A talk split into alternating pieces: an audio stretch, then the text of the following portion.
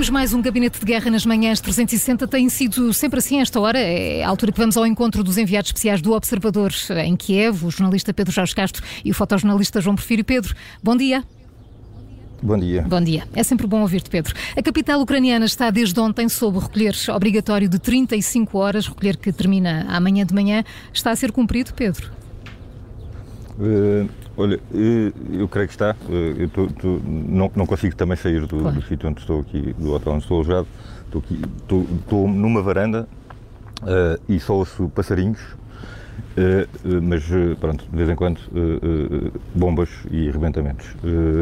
também, também sou o sino das igrejas e pouco mais, não, não, se ouve muito mais do que isto. de facto, só tem autorização para circular ve, ve, veículos e pessoas que têm um passo especial para o dia de hoje, portanto, mesmo o nosso, sendo jornalistas, não, não, não o permite, ou quer dizer, uh, uh, seria uma coisa tão complicada que, e mesmo com a dificuldade, com a barreira da língua e tudo, pode-se prestar, pode prestar a equívocos e a situações difíceis. O Presidente da Câmara avisou todas as pessoas que não tiverem espaço especial e que forem encontradas a circular são consideradas inimigos, portanto, isto se calhar é uma conversa que, com a tradução, será difícil ter com as autoridades e, portanto, só mesmo se acontecer alguma coisa muito, muito importante é que, uh, é, é, é, que, é, que, podemos equacionar sair. e mesmo assim será difícil. Houve-se agora aqui um rebentamento, não sei se conseguem ouvir, mas Uh, curiosamente, ontem recebemos uma, uma, uma falaram-nos aqui de uma coisa que vai acontecer hoje, que é, que, que é provavelmente bastante surpreendente, uh, pelo menos para mim foi, que é um casamento. Uh, vai haver um casamento hoje entre de um, de um, soldado com a sua, com a sua noiva e fal, falaram-nos disto, já andava aqui, eu sei que tem havido casamentos e obviamente é um tema que poderia ser, poderia ter uma reportagem diferente neste contexto. E, e, disseram, olha, amanhã vai haver um. Uh, e eu, isto foi um militar com quem, com quem temos tido alguns contactos. E, e ele disse, vai haver um casamento, mas pronto, não, não, há maneira de circular, tinhas que andar uma hora a pé. E eu disse, não há problema com a hora a pé, o problema é lá a tal autorização especial. Ele disse que ia tentar arranjar, não conseguiu. Também seria um bocadinho inusitado haver uma autorização especial para ir um, para ir a um casamento, mas uh, o que é certo é que é um recolher obrigatório que tem, depois uma, tem, tem, coisas destas, é? de haver um casamento uh, num dia como, como hoje. Uh, provavelmente a maior parte dos, dos, convidados são militares e, portanto, não precisam dessa e andam armados e, portanto, não precisam dessa, dessa autorização especial. Não tenho a certeza ainda se o casamento está a realizar ou não, mais logo se calhar saberei alguma coisa sobre isso, mas obviamente não, não, não, não, pude, não pude ir assistir. O, este, este obrigatório tem sido uh, um dos motivos invocados é o facto de as autoridades ucranianas temerem uma, uma, escalada, uma escalada das ações ofensivas russas e de facto, o que é facto é que o Pentágono tem detectado um aumento da utilização de meios aéreos por, parte, por parte da Rússia aqui sobre a Ucrânia.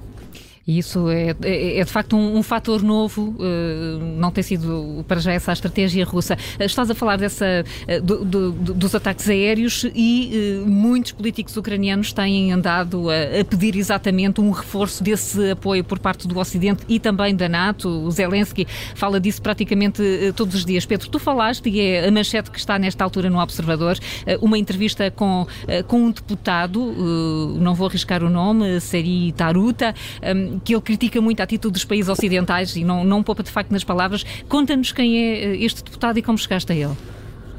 Olha, é um deputado, de facto, tem um percurso uh, uh, bastante sui generis. Ele foi, uh, foi um, um, chegou a ser bilionário, portanto, chegou a ser um dos homens mais ricos da, Ucrânia, apareceu mesmo na lista da Forbes, portanto, chegou a ser, chegou a aparecer no número 488 da lista da Forbes, portanto, os mais ricos de todo o mundo.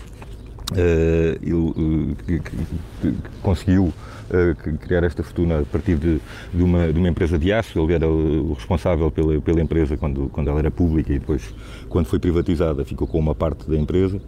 Uh, e, e, e, depois disso também teve, desenvolveu a sua carreira política. Ele, em 2014, uh, foi nomeado governador de Donetsk, como sabemos, é uma das zonas mais quentes e, portanto, já era na altura que tem muitos pró-russos a residir. Passou por muitas. Ocuparam-lhe o gabinete, por exemplo, é? passou, passou a ter de usar guarda-costas desde então ainda hoje mantém os guarda-costas. Uh, e uh, neste momento ele, uh, portanto era, ele foi candidato presidencial também em 2019 contra, contra Zelensky não chegou a ir não chegou a ir não, não, chegou a ir a votos porque à última hora declarou apoio a outra candidata Yulia Timoshenko que ficou em terceiro, em terceiro lugar. E é deputado é, é deputado, mas não é um deputado qualquer, porque ele neste momento juntou-se aqui às, às reuniões dos militares, dos altos comandos militares, que decidem a estratégia de defesa de, de Kiev, por causa da experiência que ele tinha a combater os russos em Donetsk, Uh, isto tem sido, tem sido utilizado, portanto, há cerca de duas dezenas de altos comandos militares uh, que se reúnem duas vezes por dia, de manhã e à noite, e ele é uma destas, eh, é um, do, um dos dois civis uh, que, participam, que participam nestas reuniões, o que, o que demonstra de alguma forma a informação que tem, o nível de informação que tem, a influência que tem uh, também, apesar de, apesar de não ser uh, do partido do Presidente Zelensky. Uh, mas ele, aliás, sobre isso até diz que não é a altura agora para, para, para tratar de política e, de, de, e pensar em campanhas eleitorais. É? Agora, mesmo as críticas todas que ele tinha feito uh, ao Presidente uh, são, são, vão ficar no passado, porque agora toda a gente tem de se unir para, para, para vencer esta guerra. Uh, o, o, o Seri Taruta, uh, além desta, desta, desta participação nas, nas, reuniões, nas reuniões militares, uh, tem, tem, de facto verbalizou de forma ainda mais, mais uh, mais audível, se quisermos. Uh, estas críticas eh, ao Ocidente, não é? Ele, a frase que está em manchete, ele diz que Putin vê que o Ocidente é medricas uh, e o que ele acha é, é, é, mesmo que quando, quando o Presidente dos Estados Unidos e a NATO disseram que não iam fazer nada, portanto que não iam, que não iam, não iam defender a Ucrânia, o que ele diz é que mais valia terem ficado calados, porque a mensagem que Putin leu aí é que podia fazer aquilo que quisesse e que não iria ser, não iria ser incomodado. Uh, ele eh, não se cansa de insistir na necessidade de uh, mais meios aéreos, de facto é a grande, a grande, a grande, a grande necessidade, a grande falha aqui do sistema de defesa militar ucraniano.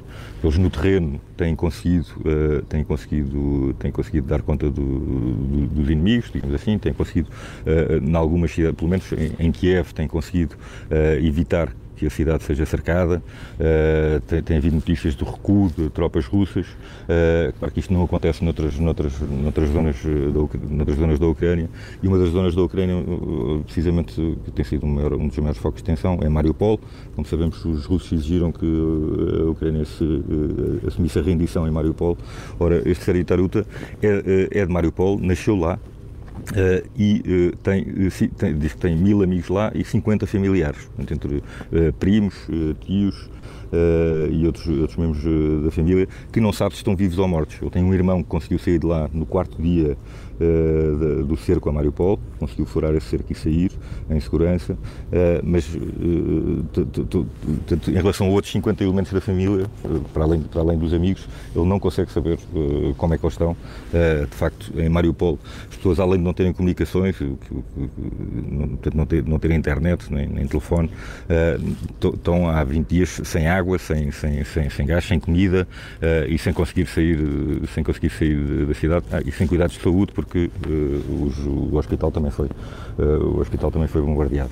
Uh, e, portanto, o, e, e esta, esta, esta ligação dele a Mariupol e, e, e o facto dele não saber eh, como é que estão estes elementos da família. Ele tem, tem, sido, aliás, aquilo que o levou a aparecer, a dar uma entrevista aqui numa, numa rádio uh, ucraniana, uh, aqui há uns dias, porque ele, apesar de tudo, conseguiu saber que quando foi bombardeado o teatro, onde estavam abrigadas 1.300 pessoas em Mariupol, ele conseguiu ter informação de que havia ainda pessoas vivas nos escombros e, portanto, conseguiam e que, que, que, que, valia a pena ainda continuar com esses com os esforços de tentar resgatar algumas pessoas com vida, mas claro não sabemos entre as pessoas que estão nos escombros e as pessoas que estão em caves, que, estão em, que, estão escondidas em caves sem comida, obviamente temos uma, uma, temos uma, uma catástrofe aqui em Mariupol. Ele diz que acredita que haja entre 30 e 50 mil mortos na, em Mariupol, que é, que é, de facto um número aterrador, como qualquer pessoa compreenderá. E esta história que o Pedro descreve está em manchete, é esta hora no Observador. O jornalista Pedro Jorge Castro, um dos enviados especiais um, do Observador, da nossa rádio, à Ucrânia, que está em Kiev, com o fotojornalista João Porfírio. Pedro, continuação de bom trabalho e em segurança. Um bom dia para Obrigado. ti. Obrigada.